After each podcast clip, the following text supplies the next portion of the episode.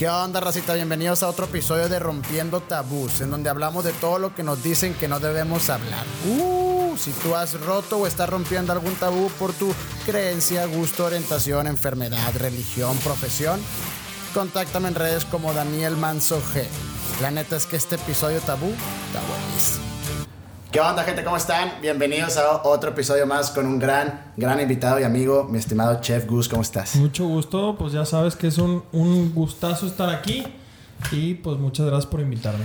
No, gracias a ti por, por darte la vuelta. Eh, acabas de abrir un restaurante que de hecho somos casi vecinos. Exactamente. Eh, cuéntame la experiencia de abrir un nuevo restaurante. ¿Fue el sueño de Chef Gus siempre? Sí, fíjate que eh, siempre fue un proyecto que yo lo tenía pues como cualquier chef. Al estudiar pues tu, una de tus principales metas o sueños es poner tu propio restaurante. Okay. Y yo ya llevaba, pues yo llevaba 8 o 9 años ya trabajando para empresas, para hoteles, para restaurantes en general. Entonces, pues este fue mi primer proyecto que pues yo soy propietario. Okay. Eh, gracias a Dios pues tuve los elementos y el apoyo de, de mis socios principalmente que confiaron en mí y hasta el nombre le pusieron de que by Chef Gus, que para mí es un wow. Qué o sea, chido. Qué chido que confíen tanto en ti. Y pues la verdad ha sido pues una pequeña pesadilla, pero pues una pesadilla que, que se puede superar. No mal, sino... ¿Pero disfrutando el proceso? Sí, la verdad es que sí, porque es un proceso bien complejo y las fechas se van acercando y los tiempos cada vez son más cortos. Pero conforme empiezas a ver los resultados, pues obviamente te emocionas más. Ves la gente que le gusta, ves los comentarios, eh, ves a, la- a los que trabajan contigo que están emocionados. Porque al principio, pues nosotros tuvimos broncas como todos, ¿no? De que, oye, te falta este permiso, que Mm. protección civil y cosas que nadie ve. Pero de verdad, lo más difícil de abrir un restaurante no son las recetas, no es el personal, no son los costeos, no es la decorada, son los permisos legales. En México. es lo Mm. peor. O sea, el uso de suelo, protección civil, todo el tema de incendios, eh, cálculos eléctricos. No, no, no, ¿sabes? O sea, No es cualquier cosa. y de verdad, yo como chef nunca me había involucrado en eso hasta que ya eres, pues ya corre por ti, ¿verdad? Porque pues están apostando en ti, entonces pues chingate. Y cuando tienes una franquicia, eso ya se hace por sí solo. O sea, ya lo tienes como todo estipulado una vez y ya nada más lo replicas. Normalmente cuando tú te involucras en un tema de franquiciatarios, te dan eh, por lo general manuales o libros en donde te piden especificaciones de, desde, por ejemplo, eh, poniéndote un ejemplo, si pones, eh, no sé, Carl's Jr. o alguno de. Alsea, o a- pues ya tienen manuales y te dicen con qué proveedor, a quién Ah, marcarle, ya. qué le vas a pedir, o sea, ya... Ya te piden una inversión fija Porque ya- pagas esa ya. cantidad y su mismo grupo de proveedores ellos hacen toda la chamba. Pues sí. Pues para no tener que andar buscando en cada lugar Y diferente. para que no haya ninguna variación en ni En tanto recetas ni producciones. Ok. Y, y desde muy pequeño, o sea, siempre fue el sueño, tu sueño fue ser chef. O sea, siempre lo que hiciste. ¿Cómo fue la historia? O sea, ¿cómo llegaste a, a- a querer ser chef? O sea, ¿tu familia es, son chefs? ¿O lo Mira, viste más? nadie en toda mi familia es chef, nadie. Ok. Mm, Bueno, mi mamá no es chef como tal, pero mi mamá para mi gusto cocina mejor que yo. Oh, Mi mamá- Que digas un chef. Sí. Significa que sí cocina muy bien. No, cocina espectacular. Y la verdad es que, pues mi mamá desde muy chico me involucró en el tema de cocina. O sea, desde que estaba chico, además, aunado a esto, es que, pues yo era gordo, muy gordo antes. ¿En serio? Yo pesaba mi, bueno, donde ya salió todo, pues lo que pesaba, eran, tenía 15 años y pesaba 155 kilos. Oh, o sea, sí te gustaba la comida desde chiquito. Ah, no, no, no, era, era mi pasión y Yeah. motor y vida. ok, ok. Pero, pues ya era un tema mucho de casi casi comida por deporte. Mm. Un tema de pues todo el tiempo estar comiendo la mandíbula ocupada y así. Pero sí comía demasiado. Entonces, pues desde chico, ahorita de lo que hablábamos del tema de la necesidad, pues surgía la necesidad de seguir comiendo. Ah, entonces, Entonces- dije, pues me cocino yo. Pues empecé a, a- a indagar en esos temas de, oye, ¿qué pasa si combino esto con esto y esto con esto desde los 8 años? O sea, yo comía como vaca desde los 8 años. ok. Entonces, y mi mamá, pues siempre era de que dejaba un pastel recién hecho, unos Mm. brownies, o sea, no me, no me echaba la mano en nada. Entonces, pues yo llegaba a la escuela y, ay, pues unas tres galletas y un pastel, y en lo que no- todos estaban distraídos, Sí, yo ya me había embutido la mitad de la cocina. Aparte, comíamos y estaban mis papás y yo me comía el, no sé, la sopa, el arroz, súper lento, casi casi arroz por arroz, porque mis papás tenían cosas que hacer. Entonces, oye, acabamos, se paran y se van. Entonces ahí era donde yo volví ahora sí a comer. Ah, O sea, ok, comía sí. dos veces. Come primero despacio, se van y ya sobres, carnal. Sí, o sea, de que no, me- mi papá no se me va a lavar los dientes que ya me voy a la oficina. En esos cuatro o cinco minutos, yo ya me había comido otras dos milanesas, otra pasta y otra vez puré, por decir algo. Ok. O sea, Entonces- pero, pues, siempre te ha gustado el tema de la comida, pero nació después cuando viste la carrera de chef. ¿Cómo fue ese proceso? Mira, la, desde, desde chico yo me empecé a involucrar en cursos con mi mamá. Ah, ok. Mi mamá cocinaba, yo me metía, le ayudaba.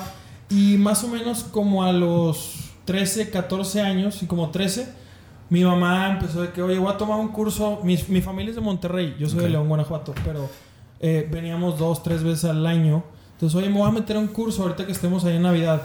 Pues yo me meto contigo. Un curso de sushi, y un curso de pastas, y un curso O sea, de fue esto. por el amor a la cocina de tu madre Sí. que nació tu amor a la cocina. Sí, sí, sí. Ok. Sí, la verdad sí. Y pues es una conversación con mi mamá que tengo muy, muy fácil porque mi mamá me entiende muy bien de lo que hablo y le gusta de igual manera que a mí este tema de, de la cocina y la gastronomía. Entonces no fue tema complicado cuando le dijiste que querías ser chef a tu familia. A mi mamá no.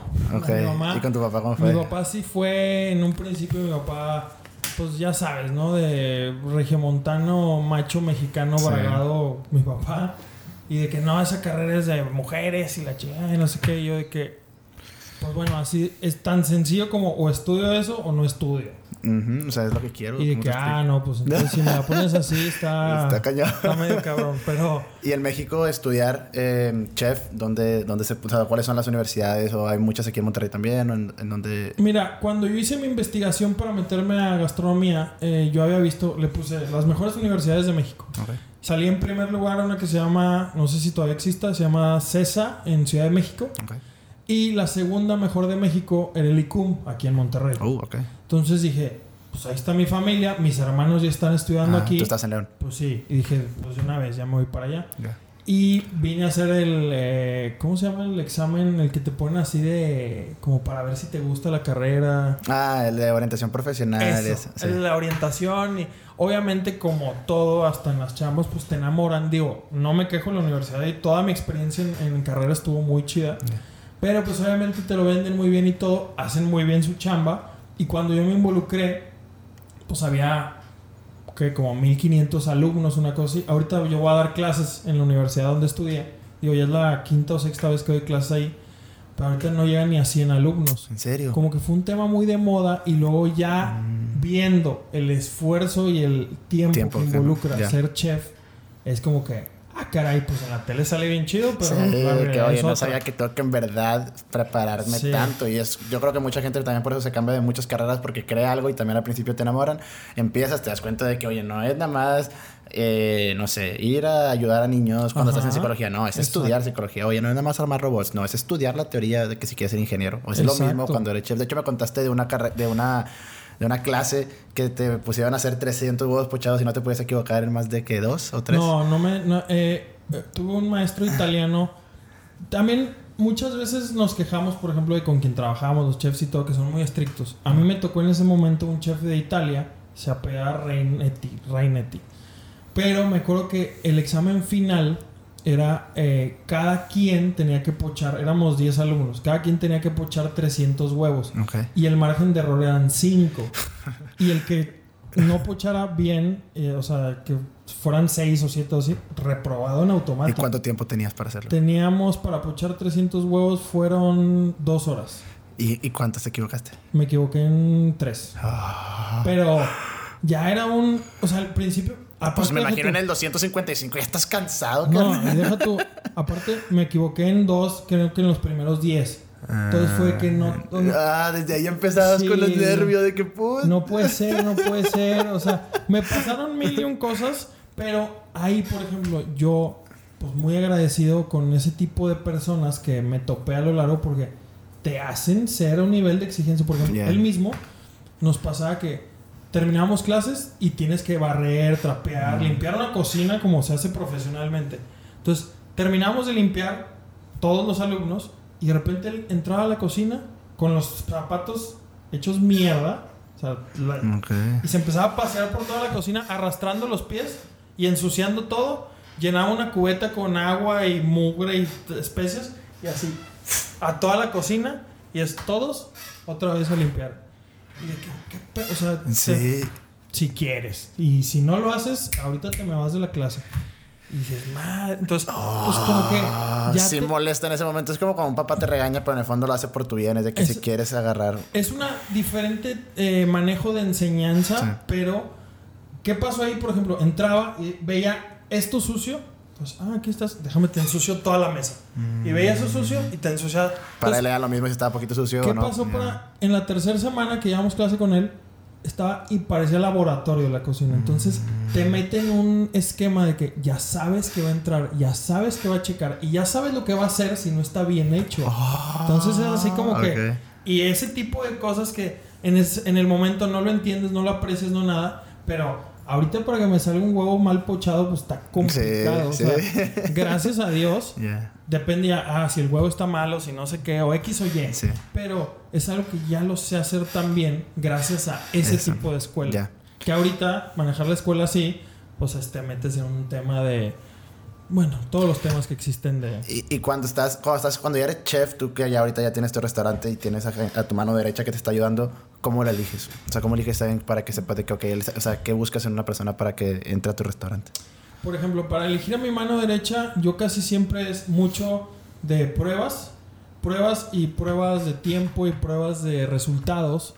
Eh, muchas veces yo ya tengo a mi equipo desde el primer restaurante en el que he estado, pues ya los tengo ahí. Entonces, oye, tengo un nuevo proyecto. ¿Dónde estás trabajando? ¿Qué estás haciendo?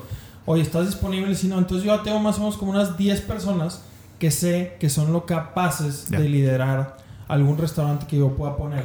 Que en algún futuro vas conociendo más y más y más. O en el caso ahorita de Nolan, que pues llegó conmigo, me presentó su, su propuesta de... Yo siempre hago pruebas. Para mí, si llega un cocinero y me dice, yo trabajé en Dubai con no sé quién, Sí, no con. Ah, qué, Qué chido.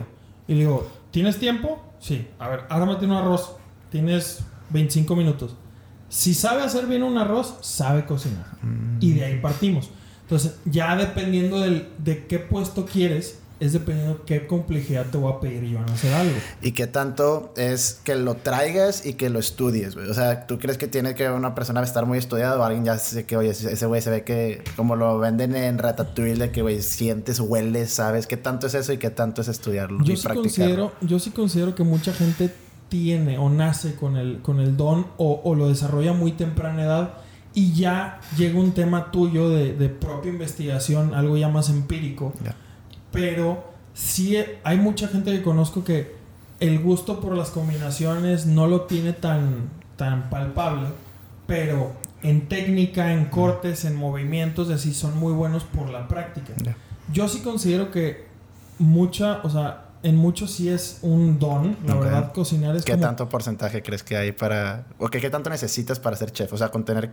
O sea, ¿tú crees que es mitad y mitad o crees que literalmente puedes no tener nada, pero si lo estudias mucho tiempo puedes llegar a ser Sí, bueno? sí, o sea, es que, por ejemplo, yo considero que puede ser muy bueno, pero no puede ser una estrella si no Mm, traes ese, ese tacto, tacto. y ese toque. Y no nada más en cocina, también tiene que ser en tu trato con tu personal, en tu trato con la gente, tus contactos, qué tanto te muevas, qué tan proactivo seas, porque yo conozco chefs que son unos maestros, pero son muy eh, introspectivos o no Mm. les gusta. No, no, no, a mí no me gusta, yo De- nomás aquí. De que no experimentan Exacto, cosas. entonces como que también tiene mucho que ver con la personalidad.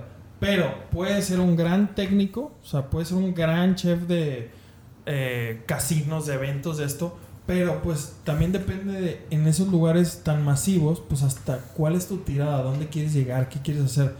Yo puedo, pues si lo veo por el tema económico, pues yo pondría comedores industriales, Ya. porque vendes volumen, vendes a masas, me meto a trabajar con algún partido político o algo así, no sé, y empieza a vender ya más, empieza a ganar de pesos. Y Ya. acá es como dices, pues yo puedo estudiar pintura o para hacer óleos o lo que tú quieras, 10, 15, pero ya el, el movimiento, el tacto, El la es- combinación, ya. el, el feeling, en lo que quieres transmitir, ahí es donde ya sabes si tienes o no el don. ¿Me Ya, explico? Sí, qué loco.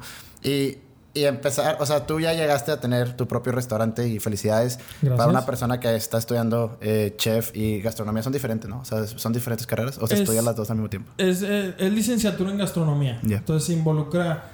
Te puedes especializar también, es eso. Te puedes especializar en servicio que es todo el tema de atención al cliente, este, recepción, cómo es la atmósfera de los lugares, eh, un tema de sommelier, involucra el servicio, o te puedes ir por el tema de enología, que es específicamente en vino, te puedes ir a barista, que es específico en café, te puedes ir a este, administración, ya yo nomás sé de cocina, sé, pero yo me dedico a la, operación, a la operación. Y gestión. Ok. Y de hecho también te quería hacer esa pregunta, ahorita creo que ya me la, ya me la, ya me la contestaste, pero un chef también tiene que saber de mixología, ¿no? O sea, porque un chef es, es todo lo que entra al cuerpo, tiene sea comida y líquido, ¿no? O sea, también eres bueno haciendo bebidas, o sea, también te enseñan eso en la carrera. Sí, es, en mixología soy, bueno, yo me considero bueno, digo, además que bueno para tomar, ¿verdad? Unas buenas cubas acá. una cubita, coquita, ya sabes, pero la verdad es que sí tenemos que tener conocimiento tanto en alcoholes y en combinaciones para, para saber qué estás ofreciendo. Y pues es, ahí es tú vas a hacer tus propios jarabes, tú vas a hacer tus infusiones, tú vas a hacer tus polvos, tus mezclas, tu hasta la temperatura, el tipo de vaso, todo, o sea, en cuánto peso eh, representa el vaso en tu mano, dependiendo qué trago estás tomando, si es ligero, si es fresco, si es abierto, si es, sea, todo, todo, tiene un, porqué. Un porqué, qué locura. Y, y si te quería preguntar, em, o sea, la, la historia de, de chef de, la, de cómo viene eh, la palabra chef a, a, hoy en día como la conocemos. Eh, viene de Francia. Era, primero se conocía como chef de cocina, que era jefe de cocina, y ya después se la cortó nada más a chef. Y, y es muy interesante porque la comida, digo, siempre ha sido algo esencial del ser humano. La historia cuenta, esto no sé si sea cierto o no, pero esto es lo que, lo que contaban como que se sabe, es la cocina empezó cuando hace mucho se lavaban las frutas y las verduras y todo lo que se comía la gente en agua salada. Y ahí se dieron cuenta que con el sal cambiaba, con la sal cambiaba el sabor, ¿no? Después de eso conocieron el fuego y también se dieron cuenta que, que cociendo las cosas cambiaba, etc. Y después ya más adelante ya fue, fue hasta, o sea, fue en Francia donde se, se cambió. Era un privilegio eh, poder comer algo que lo hacían los chefs. O sea, antes era algo que no todos podían, no cualquier persona que quisiera un restaurante, o sea, no existían los restaurantes. La gente era más de, pues cocinaba lo que ellos quisieran en su casa. Y, y llegó em, el Imperio Romano. Eso contaba la historia que en el Imperio Romano te cambiaron de una necesidad a una experiencia. O sea, empezaron a hacer que, oye, ¿sabes qué? Ahora quiero que ya sea una experiencia completa el ir a comer, no nada más sea una necesidad. Y, y ya pasó el tiempo hasta, hasta la, la monarquía europea y hablaba de un francés que se llama eh, Guillaume Tirel, que tiene un libro muy famoso que es Le, Le Vindier, que habla de toda la, de toda la parte de, de la... o sea, primero era la, hostile, la hostalidad. ¿No? ¿Cómo se dice? Hospitalidad. no, la... de los hostales. O sea, en los hostales se daba ese como servicio más a comunidades. O sea, era de que, ok, quieres comer algo ya preparado para que no lo hagas tú. Era como un lugar como de hostalidad y así. Y, como hostelería, ¿no? Hostelería es la palabra, sí. Y, y él, el que sacó la palabra de restaure, restaurar, no sé cómo se le diga. es que... Que era de restaurar. Restauradores. De, de, confort, de, de, descanso y alimentación, ¿no? Era como, oye, pues para que te sientas bien te voy a dar comida. Pues por eso te sientes bien después de comer, por eso estás feliz después de comer muchas personas y y yo conozco muchas personas sin mencionar algunas eh, mujeres novias em, que después de comer están más felices, güey. O sea, ah, la comida te cambia el ánimo sí, sí o sí. Eso es totalmente. Y más, o sea, por ejemplo, ahorita que hablabas un poco de la historia, de, llegaste al tema que yo iba, te iba a decir. Pero a todos los cocineros antes se les consideraba, de ahí viene el nombre de restaurante, porque nosotros, en, obviamente antes éramos restauradores, porque ¿qué hacías? Consumías alimento para restaurar tu energía. Exactamente. Y sentir un confort. Y poder descansar. Y etcétera, etcétera. Entonces, los primeros cocineros eran restauradores. Y así, al igual como lo dices, pues empezó desde. Yo creo que desde ahí. Pues son muy diferentes las teorías. Viene desde los egipcios, viene desde el fuego, de, en el momento que se desnaturalizó la proteína con calor, que ya se empezó a hacer otro mundo. entonces, sí, todo tiene un, sí, un, un, resultado, un, valor de, de donde ha venido, pero al final del día, la madre de toda la cocina es la francesa. Ok. ¿Y es tu favorita? ¿Cuál es tu, frase, tu favorita? Eh, no, pues de, de, Yo, mi frase que tengo esta es que la comida une a las personas. Ok. Puedes no hablar el mismo idioma, pero con un platillo puedes platicar algo que no hay necesidad de expresar. Eso es muy cierto. Entonces, eh, yo sí, co- sí considero que, pues, por historia, la gastronomía francesa es la madre de la gastronomía, pero eh, ahorita, pues, la cocina mexicana, que es la número dos a nivel mundial, yo soy de la idea que, pues, nomás por historia está arriba la francesa, pero la cocina La mexicana, mexicana es- está, Sí, estoy de acuerdo. pero increíblemente impresionante. Y yo creo que la gente que vive aquí no se da cuenta hasta que no está aquí. O sea, cuando te das cuenta que también la facilidad de tener todos los productos y la variedad que tenemos aquí de frutas, verduras, todo es muy, muy rico. Y, y los mexicanos, pues también quiero preguntarte esto, y esto yo creo que es la pregunta más importante, así que pongan atención. Eh, ¿Cuál es tu comida favorita fría y caliente? Mi comida favorita. Híjole, es que esas preguntas como ¿cuál es tu película favorita? Mm. Pero bueno, a mí de mis así top top es el mole. El mole Uh, me fascina. El mole en todas sus presentaciones. eh, tuve la dicha de ir a Oaxaca. He viajado muy poco, pero uno de esos viajes es Oaxaca. Y fue así como que me abrió la, la primera vez que voy a Oaxaca, ya siendo chef, o sea, ni siquiera había ido antes. Y fue así como que, ¿cómo existe este sabor? ¿De dónde saca? ¿Cómo hicieron esto? Ah. Y que te presentan, no, pues aquí eh, la hoja santa, la hoja santa que la uso mucho, tiene un sabor como que eh, un poquito astringente, como analgésico extraño, o sea, eh, está interesante. Y si lo cocinas tiene otro sabor, etcétera. Entonces, las hojas santas aquí en Monterrey son más o menos de este tamaño. Ok. En Oaxaca, o sea, es una... O sea, y aparte el sabor es mucho más potente, un poquito dulce. O sea, todo también depende de las De regiones. la región. Y, por ejemplo, descubrí y allá, este, pues todos los diferentes tipos de mole. Que. El mole, pues a final de cuentas es una salsa. Pero si me dices mi comida favorita, yo creo que las cosas con mole. Pero los tacos, Es que sí, los tacos son, Híjole, los son tacos- imposibles de decir que no. Al chile. los tacos para mí son una locura. O sea, amo los tacos. Ya me dio hambre, güey. Sí. Por ejemplo, digo, aquí en Monterrey que me pasa mucho que están, digo, tacos de carne asada, las campechanas, Sí. pero ya ahí es donde involucra una buena salsa, Una buena un buen queso, un buen, una Yo sí tengo una pregunta, porque yo tenía una ponderación que yo le hacía a los tacos y a lo mejor y, y es falsa o no, pero yo, yo decía, yo le doy para un taco que sea un buen taco, es la el 20% de la tortilla, o sea, qué tan buena sea la tortilla, eh, 30% lo de adentro y 50% falta, que era la salsa, ¿no? ¿O qué Sí, la, dicho? la salsa. Otro, Entonces, hacía una receta por día y lo hice como 40 días más o menos. Madres. Entonces, pues ese día iban los cocineros, grabábamos nueve recetas y yo ya las distribuía Ah, ya. por días. Ok. Entonces ahí fue donde empezó así de que pues, empecé- salí de la Vita, creo que tenía como 10 mil seguidores. Y para. Yo creo que la pandemia empezó en marzo, para julio. Julio ya tenía cuarenta y tantos mil. Qué loco, qué chido. Entonces, ya de esos 40 mil, pues ya se empieza a volver una chamba, ya se empieza a involucrar más gente. Y ya pues más marcas te buscan Exacto. y oye, quiero que salgas en mi receta, quiero usar esta Exacto. comida. Y Qué entonces chido. ahí pues empieza el tema ya de que, pues, platícanos. Y dije, pues ya, sea, ya, ya lo hice mil veces ya. Y ya se volvió... hasta bailar, compadre. Exacto. Bailo en el espejo y todo. Pero se volvió algo ya más entretenido, más divertido, más todo. Y ya, pues un trabajo Sí. como tal. Porque pues en pandemia, pues yo no podía hacer mucho. Y los chefs en general y mucha gente, pues fue creciendo a raíz de la pandemia. Porque pues empezamos a dar una parte más humana. Porque yo me grababa y les decía, entre más me equivoque y me graben que me equivoco, para mí es mejor. Porque me río, me aliviano, me- Simón, y la, gente, se ya- siente más. Sí. Porque, ah, me ves en una foto y Chichef Mamón nos va a aventar un sartén. Y la también, chingada. pues, mientras más lo humanices, más, más probable crees que tú puedas hacer esa receta también. O sea, si ves a un vato que se que es un súper experto, decir, no, pues yo no puedo hacer eso. Entonces, mientras más sea como guau, así que mira, si lo haces, tú, tú, tú, podrás Sí. hacerlo fácil, ver fácil, pero que no sea fácil. Lo- ajá, o sea, vaya, son movimientos, son técnicos. Porque a final de cuentas nunca perdí ese rubro de. Por más sencilla que fuera la receta, pues le doy un montaje bonito o ya. intento hacer algo de técnica para. Pues no verme el güey que aventó dos latas y le puso Pues, crema sí. y se chingó. Sí. Entonces, pues mínimo le metes un poquito de técnica o detalle para que lo puedan utilizar también ellos.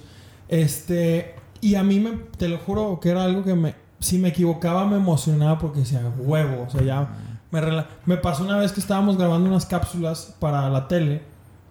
Tenemos todo el set listo y, eran, creo que unas enfrijoladas. Ok. Y me acababan de regalar Filipinas de una marca de mandiles. Ok. Entonces yo me puse mi filipina negra, mi mandil blanco perfecto, así chingón, se para la de mí. Acabamos de empezar y hace cuenta que me aprieto el botón de aquí atrás, lo aprieto y le hago, bueno, ya, bajo la mano, le pego al sartén de frijoles y ¡pum! No. No.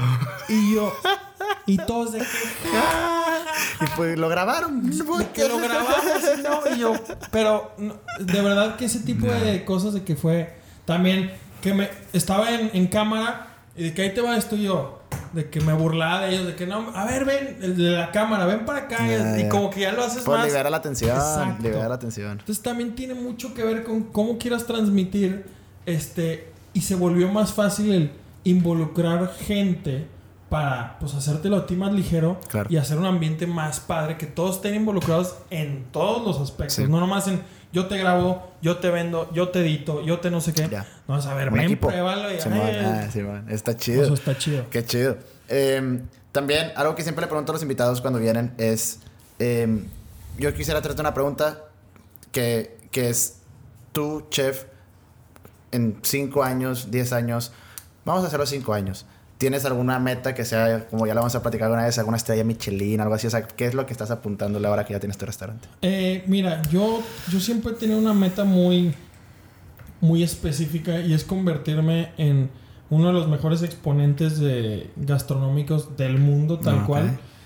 Y vaya, aquí regresamos al tema de, ay, qué mamón. Y pues al final del día esa es mi visión. Ya. Y yo sé que, pues ahorita es el primer restaurante de desayunos, pero gracias a Dios el crecimiento ha sido muy, muy exponencial, el reconocimiento ha sido muy bueno y la gente que se ha involucrado conmigo tiene mucha eh, madera de donde ayudarme a mí, yo ayudarlos a ellos a lograr ese cometido.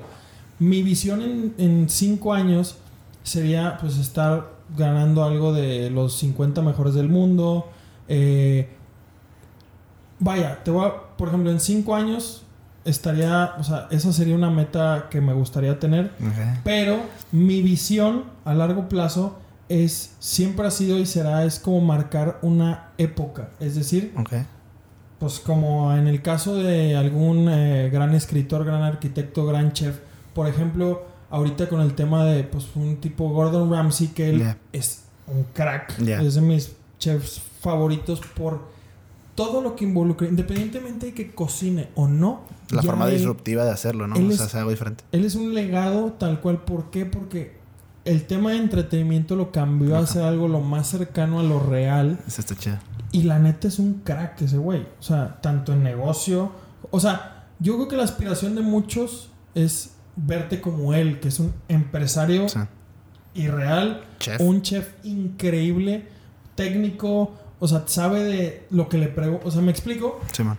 Entonces, mi visión eh, a largo plazo es hacer un legado, marcar una época que digan a partir de donde yo empecé a hacer, es de. Ah, de donde. Ah, después de este güey. Ajá, ya, ok. Antes y después de Cristo. antes, y después, de Nolan. Haz de cuenta, pero sí, sí, porque si no, pues si no, ¿qué estoy haciendo aquí? Sí. O sea, si no das tu máximo siempre y tu mayor esfuerzo Sí. y, y no quieres dejar un algo, Algo a más, alguien, trascender, ¿no? pues, ¿qué Un estás sentido de trascendencia. sea, Sí, de hecho, un libro que de mi favorito de los cuatro acuerdos, uno de los cuatro acuerdos es haz siempre lo mejor en todo lo que hagas. O sea, ¿por qué, por qué limitarte a no hacerlo mejor siempre y siempre seguir mejorando? Hablando de marcar una época eh, en la Revolución Francesa en el siglo XVII, eh, Auguste, lo voy a leer porque no, es Auguste Escoffier, también es una persona muy famosa dentro de la gastronomía, porque él fue el primero que, que hizo como un avance a la cocina moderna. Y este fue el primero que puso pues las vestimentas, el lavarse las manos, el todo el tema de higiene. Y, y así ha habido como anteriormente te, hablamos de Guilherme, Tirel y, y así puede haber diferentes tipos y como Gordon Ramsay, o sea, ha habido diferentes marcas en la historia dentro de la cocina y ha ido evolucionando y qué chido y la neta tienes un, un gran potencial. Yo ya fui a un programa tuyo también muy bueno, que es Chileando con el Chef Gus. Eh, y también los invito a que vayan a probar su restaurante y también el contenido que sube. Si, si ustedes son amantes de la comida, simplemente de verla. Mucha gente le gusta verla, como Arturo. Nada más le gusta ver la comida. Y después hay otros que también les gusta prepararla y, y probar cosas diferentes. Eh, la pregunta más importante y la que me gustaría que me contestaras es, para ti, chef, ¿cuál ha sido el tabú más grande que has tenido que romper o estás rompiendo todavía en tu vida? Mm, el tabú más grande que... eh, híjole. En, en tema culinario, Mm, Pues en la vida en general. ah, en general, pues por ejemplo, ahorita que platicábamos el tema de, de la marihuana. ¿verdad? pues es un tema que me da risa por lo satanizado que está. Eh, el tema de, de... Es que hay muchos, pero bueno, por ejemplo, el tema de marihuana, el tema del, de racialidad en cocina, el tema de Oh. sexismo, el tema de explotación en cocina. Ok. A fin- todos esos, todos esos tabús, yo los viví como practicante y te vas dando cuenta que, pues a final de cuentas, son diferentes escuelas, son diferentes métodos, Sí. pero pues cada quien escoge lo que quiere hacer. Sí. O sea, y meterte en una cocina, lamentablemente, es. Pues es una chinga de por donde lo quieras ver. Y si no quieres esa chinga, pues. Esta es Pues, otra no. cosa. Sí, o sea, pasó como, digo, algo que con el tema de, de Puyol, sí entiendo que, que no se debe tratar a la gente mal y se debe respetar y todo, pero por ejemplo, en temas, algo que yo no congenio en es los temas de horarios. Sí entiendo que el horario laboral son 8 horas y sí, pero hay gente que quiere sobresalir en todo aspecto. Y pues le va a Y, meter un poco le das más. 10, 12, 15 horas. Sí. Si se necesita, le das el día completo. hasta Yo le he dado 3 días sin, de- sin dormir un solo día. 3 días. 38 horas sin dormir.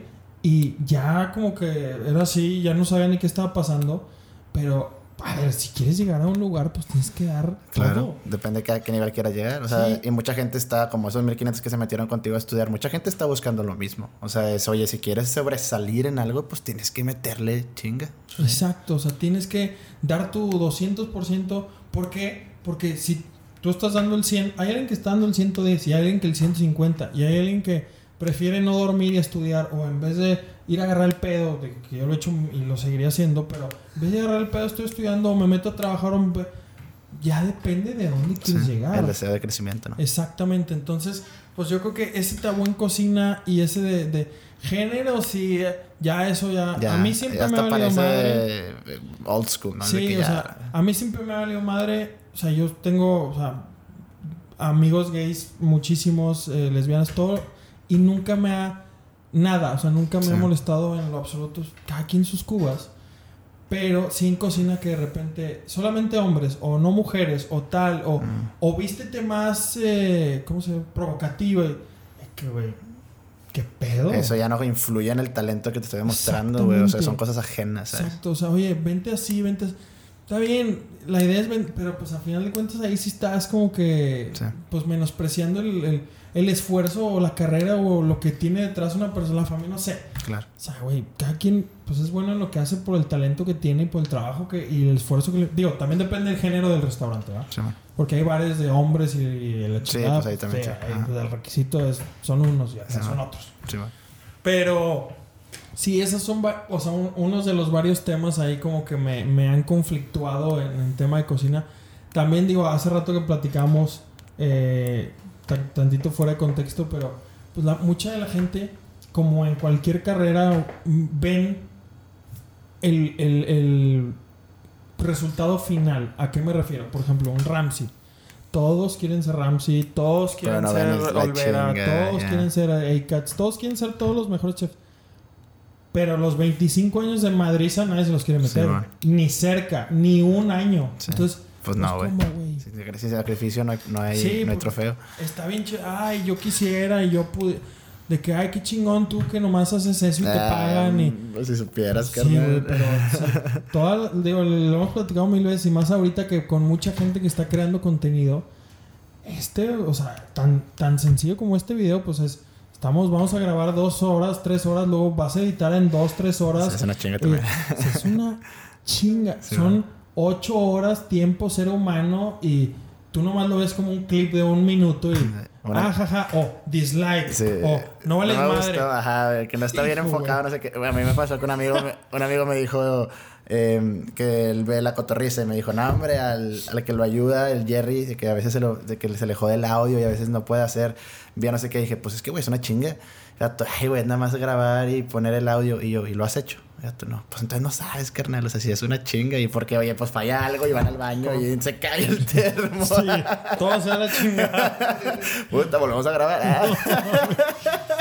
Pero sí, sí, estoy de acuerdo. Y, y por último, para, para, terminar este gran episodio, me gustaría hacerte que me contestaras una pregunta también, que es si vieras a, al, al pequeño Goose que estaba eh, que se esperaba que su papá se fuera a lavar los dientes y que le encantaba la comida y poder darle un consejo ahorita tú ya, chef, ya solidificado, eh, ¿qué consejo le darías? Un solo consejo. Ah, eh, yo creo que el problema es que no sé si pudiera, a menos que me viera, pero utilizar las palabras adecuadas, pero mi único consejo yo creo que me daría es empieza antes. O sea, vas tarde. Ok. No es que no esté teniendo los resultados, pero nada más. O sea, empezar tantito antes de lo que empezaste. confía en ti. Exacto. O sea, no te, que no te dé miedo, que no. O sea, a final de cuentas, digo, obviamente, si tú. Es como una pregunta que yo te hago de regreso. A ver.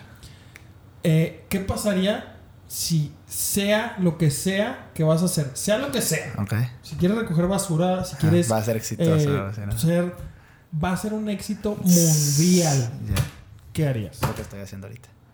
Exacto. Entonces yo contesté lo mismo y, y la gente, no, pues sería eh, boxeador. ¿Y por qué no lo haces? ¿Y por qué no has empezado? Ajá. Entonces, eso es lo que me hace, o sea, es ver las palabras para decirle, güey, vas a ser el de los mejores chefs del mundo. Carnal, empieza. Empieza. A lo tuyo. Empieza y vas a llegar antes a un resultado mejor o más óptimo. Y eso es, o sea, yo creo que ese es el consejo. Güey, qué gran consejo. Em, y pues nada, la verdad estoy, estoy muy, muy agradecido. Tus redes sociales son Chef Gus en todas las Sí, eh, arroba Chef Gus FDZ en todas las plataformas. Este, sí, ahí estamos subiendo guasita, cotorreo, recetas casi siempre, fotos. Eh, marcas, es trabajo. Pero pues casi siempre es intentar hacerlo de madreada, mis historias, los martes de preguntas que contesto pura estupidez. Este, soy muy sarcástico, perdón, pero pues es parte de mi Es parte, es parte del humor, qué chido. Y la neta, muchísimas gracias por darte la vuelta. Eh, no solo el contenido de eh, Chef Gus es muy bueno, también su, su, comida es muy buena, para que la vayan a probar a, a su nuevo restaurante Nolan, que está en Villa Cordillera. Y pues bueno, nada, muchísimas gracias otra vez. No, al contrario. Eh, y este fue el, el tabú de ser chef. Muchas gracias a todos por sintonizarnos. Los quiero. So